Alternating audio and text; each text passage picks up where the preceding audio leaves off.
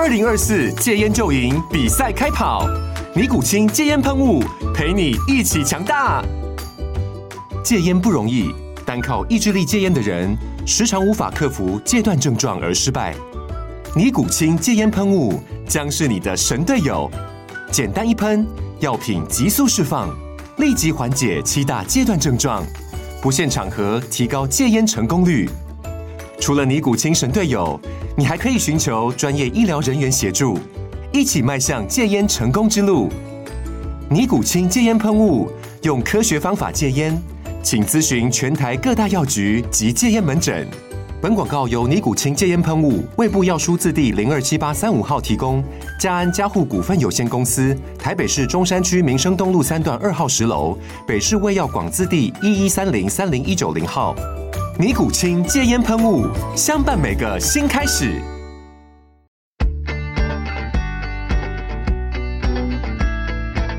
美股航海日志，每天三分钟，帮你分析美股走势与大小事。大家好，我是美股航海王哦，那又见面了。今天是礼拜四，那我们来聊一下昨天啊，礼拜三啊，美股的开盘哦。那首先，昨天晚上八点半的时候啊，晚上八点半的时候，那个 CPI 的数据一出来，举国欢腾啊！就由于这个我们的 CPI 数据哦，回到三的开头哈，低于预期。然后，当然这个八点半指数啊，期货啊，就九十度往上喷哦。那因为我们上过华尔街的当很多次了哈，就是在这种区域反弹的高点继续往上喷哈，有时候它八点半喷完有没有？它到九点半开盘就一路往下掉，就让人家傻眼。所以这个时候哈，如果你有在做盘前交易进去追涨哦，有可能会落得一个不太开心的下场。所以我昨天呃盘前交易我也没进去，我就静观其变哦。那开盘之后，没想到它还有一点点强势啊，就继续往上哈。那看起来好像这个大家都很乐观哈，就是觉得说哦松一口气了，因为大家。身为多头跟空头，空头怕 CPI 啊拉爆它，那多头呢是怕说 CPI 打断他们的士气，因为如果昨天的 CPI 出来是三点五，那就完蛋了嘛。那继续往上，这个时候我就让自己去休息一下哈，我去打了一下拳击课程。那打完拳击课程啊，开车回家的路上已经快十二点了吧？一看，我靠，跳水了哈！我找了一下原因，OK，好，十一点半啊，这个强大的卖压哈，那大概两三分钟它就垂直往下哈，把今天涨的东西。呃，大概吐回去一半啊，哦，而且还跌破那个开盘的价钱。那这种东西，其实我个人是看得蛮习惯的，因为美股本来就是这样嘛，哦，有太多太多的理由去左右这个当日的变动。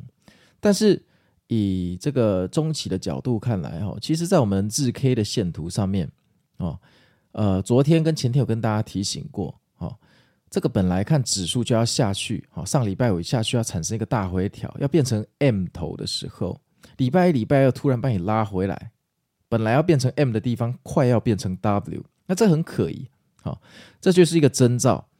那在这个点哈，其实就是我个人觉得这个点就是最容易赚钱的点啊，这个点就是抓反弹最容易成功的点，好，这个点绝对不是做空的点哦，因为。该下去的话，其实上周五这样，礼拜礼拜理论上两天内一定要下去。如果这两天还帮你拉起来，那就表示有鬼。那可能其实之前就是诱空，那接下来往上拉一波。那上礼拜我跟大家说过，这礼拜有很低的几率反弹。那放宽心胸，看来这个低几率好像越来越高几率了哈。那 CPI 又给了一个借口，好好的助攻。那现在也不能高兴的太早，因为它这个。W 的右侧有没有？今天这个指数往上拉，超过右侧的时候就被压回了。好，十一点半的时候就被压回了。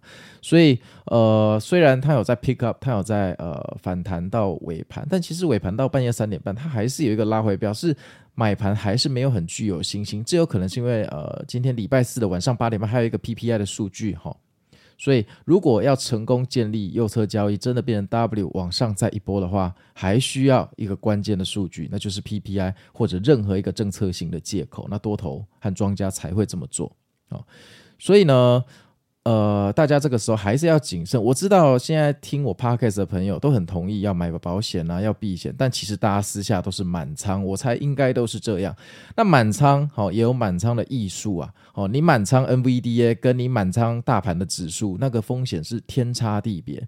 那如果你真的很讨厌做避险，你满仓的部位的调配上，你要记得多一点的呃低风险的部位。这样虽然你是满仓，但万一掉下来的时候，你会发现你的心灵的承压能力跟真正经济上的承压能力会强大非常的多哦，这个会非常的有帮助哈。这个就是比较被动型的避险哈。那昨天的美股航海日志也跟大家说，技术上看起来好像准备要往上冲。那昨天晚上周三也真的就直接开高走高了哈。